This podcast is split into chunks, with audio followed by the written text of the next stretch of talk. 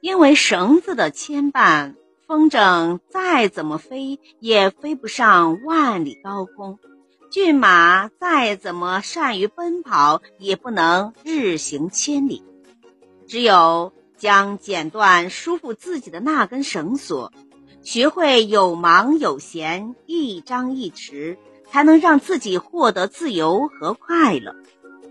女子对追求她的男人说：“我太忙。”没有时间约会。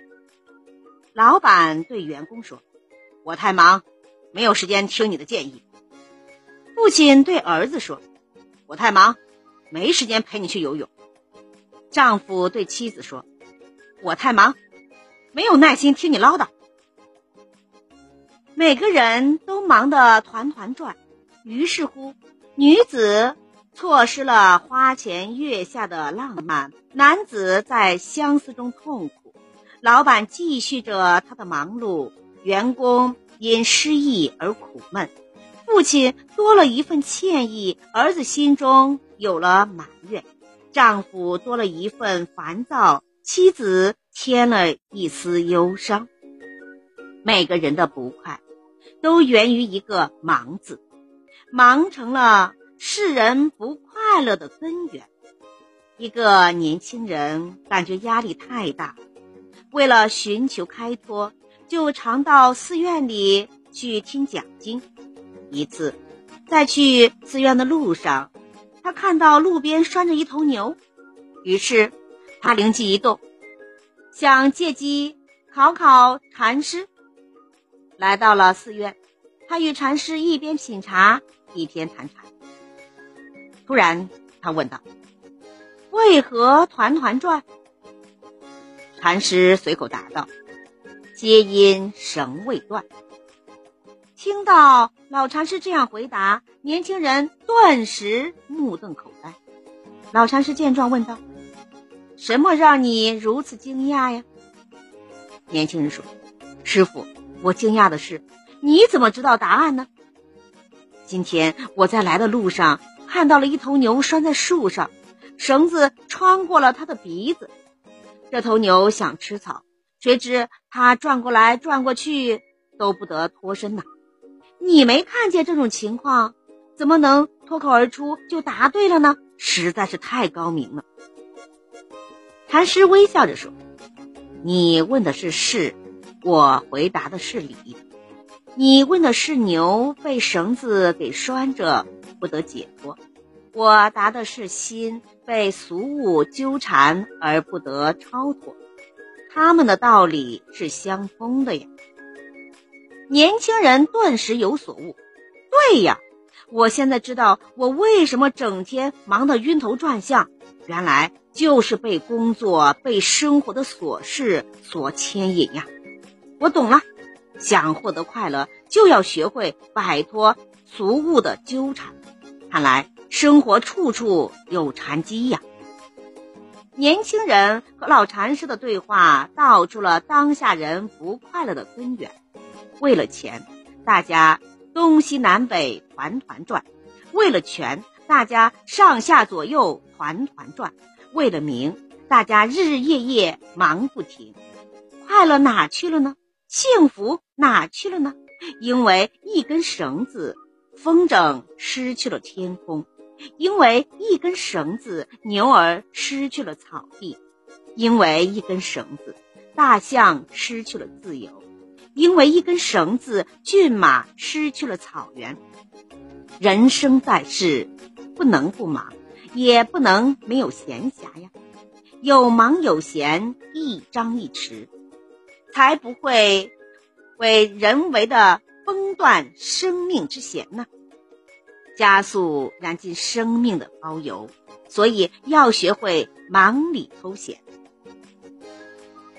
人生正自无闲暇，忙里偷闲得几回？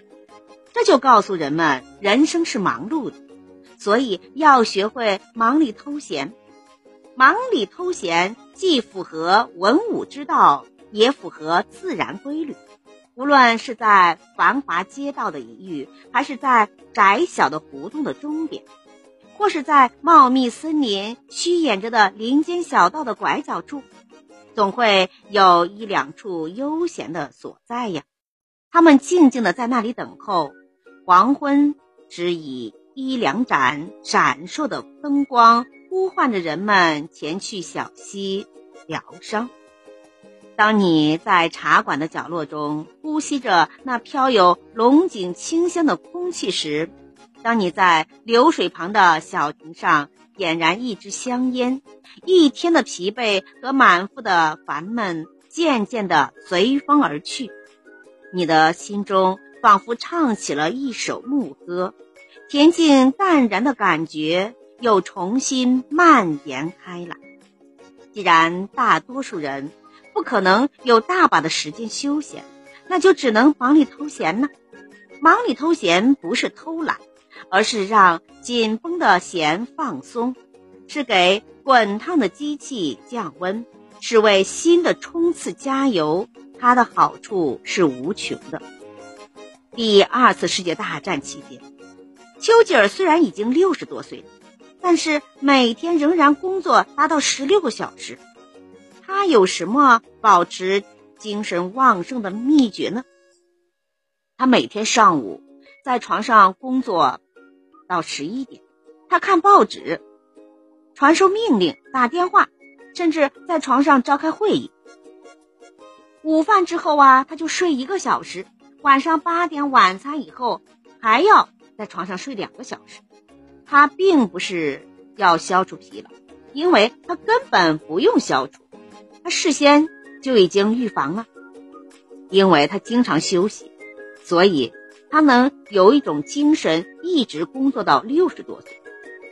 我们要善于忙中偷闲，在忙中找个机会放松一下自己的心情吧，并且让休息方式多样化，这样既可以放松紧绷的神经，又可以让身心得到彻底的休息呀，从而享受到生活的乐趣。生活中总有做不完的事儿，爬不完的坡。善于忙中偷闲，在悠闲中享受生活的快乐，才是聪明的人呀。第三届电信行业高峰会议正在加州的一个度假村里举行。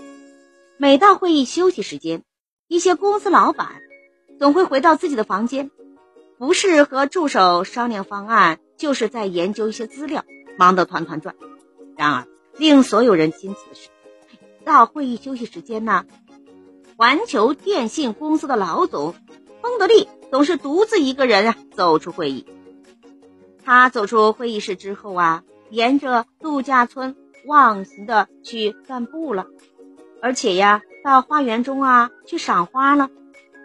刚开始的时候，有的老总还以为他不重视这次会议，或者是他懒于山水美景。而忘了自己公司发展的大事儿。出乎人意料的是啊，每次会议发言时，他都是思路敏捷、精力旺盛，一直是整个峰会的焦点人物。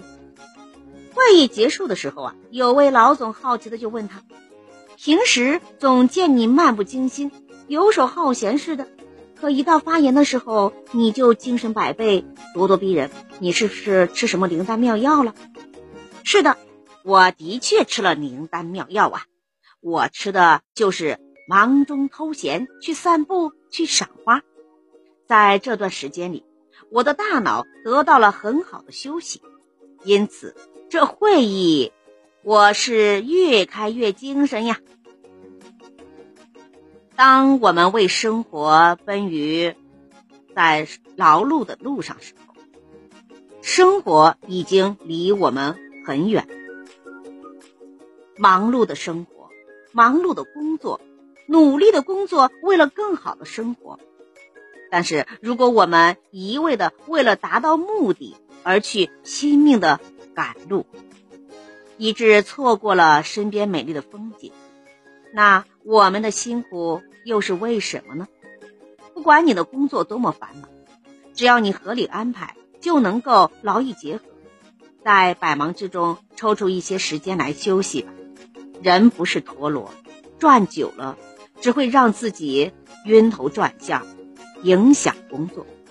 上帝之所以赐给我们白天和黑夜，就是让我们在辛苦一天之后得到充分的休息，回归夜晚的宁静，让自己得到彻底的放松。